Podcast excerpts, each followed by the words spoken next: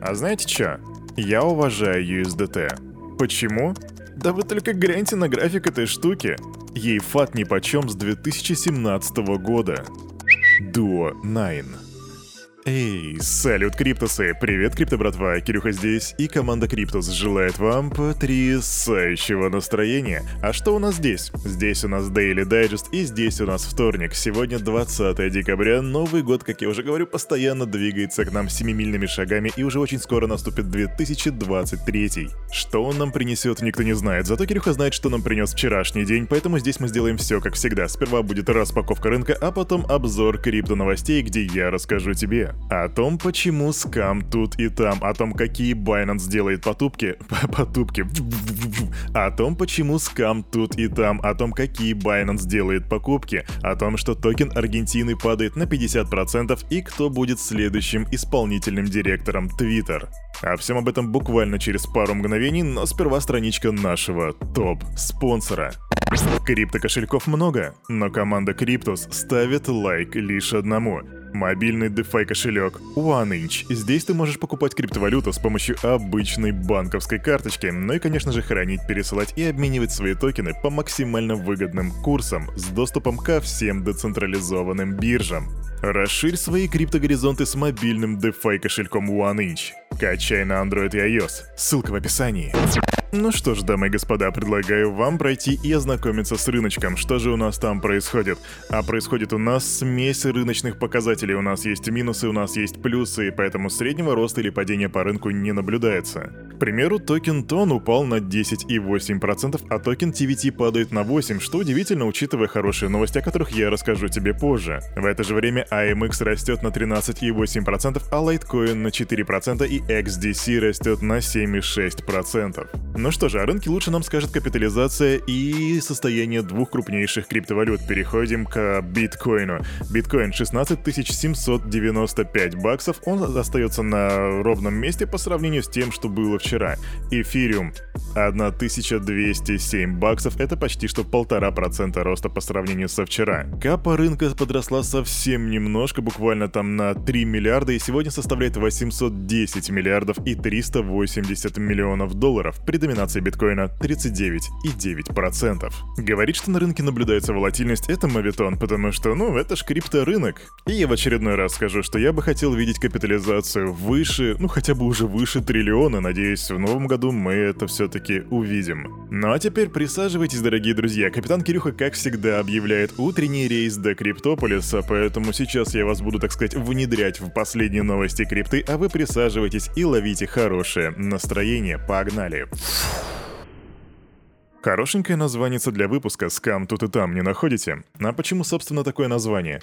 А потому что ребята из Solidius Labs посчитали и выяснили, что в этом году в среднем каждый час появлялось по, внимание, 15 мошеннических проектов.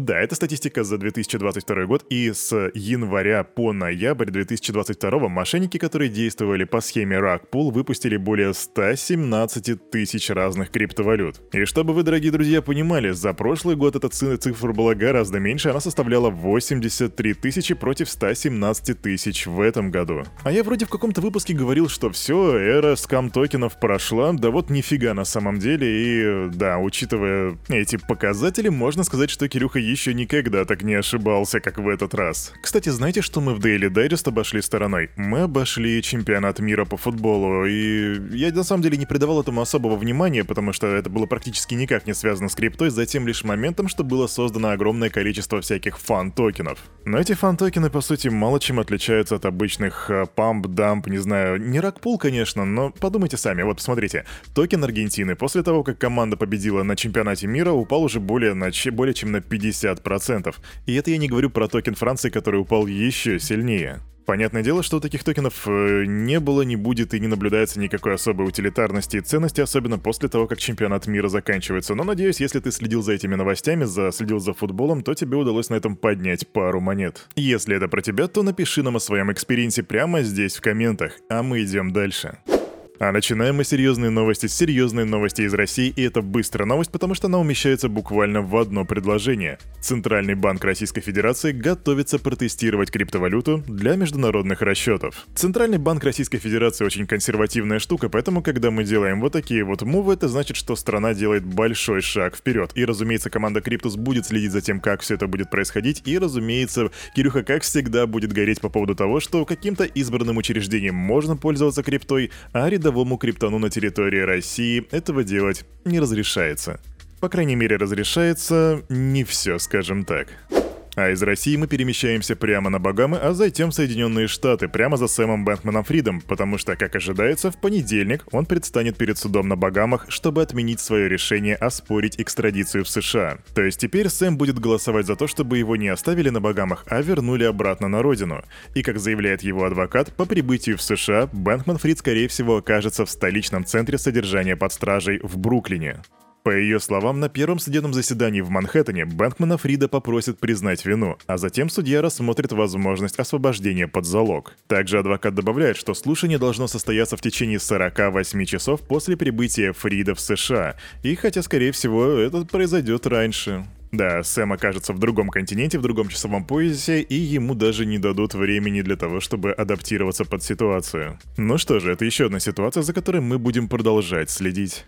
Ох, и не сладко же Сэму приходится. Если он на Багамах, то там единственная тюрьма, которая славится своими ужасными условиями содержания, а если его перемещают, экстрадируют в Соединенные Штаты, то там будет ему как бы шиться срок в 165 лет. Даже не знаю, что из этого лучше. А тем временем ситуация с FTX не то чтобы продолжает набирать обороты, скорее просто движется по наклонной, и теперь страховые компании отказывают в сотрудничестве или сокращают покрытие клиентам, которые так или иначе взаимодействовали с FTX. Крупные страховые компании лишают торговые платформы и маркетмейкеров возможности распределять риски взломов, краж или судебных исков. Так сообщают участники рынка. Теперь специалисты страховых рынков и Бермуд начали требовать от фирм большей прозрачности касательно возможных операций с FTX. Короче, если вы работали с FTX, то теперь на вас среди страховщиков стоит такая такая черная метка. А это значит, если каким-то компаниям понадобится страховочка, но они будут уличены в том, что у них были какие-то операции с FTX, то, скорее всего, их либо замучают проверками, либо вообще и вовсе откажут в страховании бизнеса. И это not cool, я бы сказал, да. Идем дальше. А вы знаете человека по имени Майкл Бьюри? Если нет, то я вам напомню, и вы вспомните. Это инвестор, который предсказал ипотечный кризис 2007 года, и он же является героем игры на понижение. Думаю, теперь вы вспомнили. Так вот, он назвал бессмысленным проверки балансов криптовалютных бирж аудиторскими фирмами. Это проблема. Когда в 2005 году я начал использовать новый вид кредитных дефолтных свопов, наши аудиторы учились на ходу. Это не очень хорошо. То же касается FTX, Binance и других. Аудит, по сути, бессмысленен. Таким вот образом он комментирует новость о прекращении обслуживания криптовалютных компаний французским аудитором Мазерс. И об этой новости я тебе рассказывал вчера. Если не помнишь, то переслушай вчерашний выпуск или просто найди эту новость. А мы идем дальше. А у нас тут Binance идет за покупками, и у нее тут две покупочки, две серьезных обновки. Во-первых, они покупают Voyager Digital. Это решение было принято в ходе торгов, и помимо Binance в этих торгах участвовали Wave Financial и криптовалютная платформа Cross Tower. И понятно, что, видимо, Binance предложили гораздо лучшую цену, я точно не знаю. Хотя нет, сейчас секундочку найду, сколько они предложили. Итак, Binance US предложили Voyager 1 миллиард и 22 миллиона долларов, включая стоимость криптовалютного портфеля Voyager в размере 1 миллиарда и 2 миллионов долларов и 20 миллионов такого дополнительного вознаграждения. Итого общая стоимость 1 миллиард и 22 миллиона долларов. И это своего рода скидка, потому что этот аукцион уже проводили, его проводили в сентябре, и тогда его выиграла FTX, которая ныне уже борется за свое собственное существование, и вот тогда они предложили за активы компании 1,4 миллиарда долларов. Binance же своего рода урывает скидку почти что в 400 миллионов и покупает Voyager за 1 миллиард и 22 миллиона долларов. И это покупка номер два. Вернее, покупка номер один, а теперь покупка номер два. Binance купили индонезийскую криптобиржу, которая называется Toko Crypto. И там уже начались всякие реформы, потому что теперь SEO Toko, Toko, Toko Crypto уйдет со своей должности, а 58% персонала будет уволено. И при этом э, рост курса токена TKO, это нативный токен платформы, уже вырос на 30%. Эта информация не слухи, ее уже подтвердил э, Чан Пенджао, SEO Binance, так что теперь у Binance две новые покупочки. А знали ли вы, что Twitter ищет себе нового исполнительного директора. Эту вакансию в Твиттере лично разместил Илон Маск. И знаете, кто на нее отозвался? Бывший сотрудник АНБ и ЦРУ США, известный всем Эдвард Сноуден. И он в ответ на эту публикацию Илона Маска написал следующее.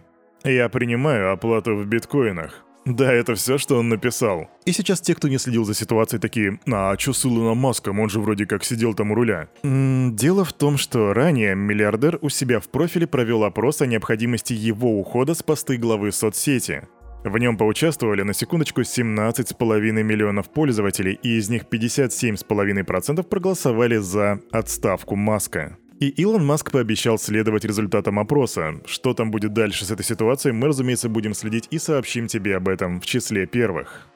Я знаю, что у нас в комьюнити есть клуб любителей Trust Wallet. И вот следующая новость для вас, дорогие друзья. Trust добавляет поддержку пользовательских сетей. Ранее одним из преимуществ MetaMask над Trust заключалось в том, что в первом можно было добавлять пользовательские EVM-сети, и вот теперь Trust добавил точно такую же функцию. И теперь любая сеть, которая совместима с EVM, может быть добавлена как на смартфон, так и на расширение для браузера. И это вроде бы положительная новость, но странно, почему на этом фоне или не на фоне этой новости, почему на 8% упал токен TWT. Но крипта всегда такая непредсказуемая.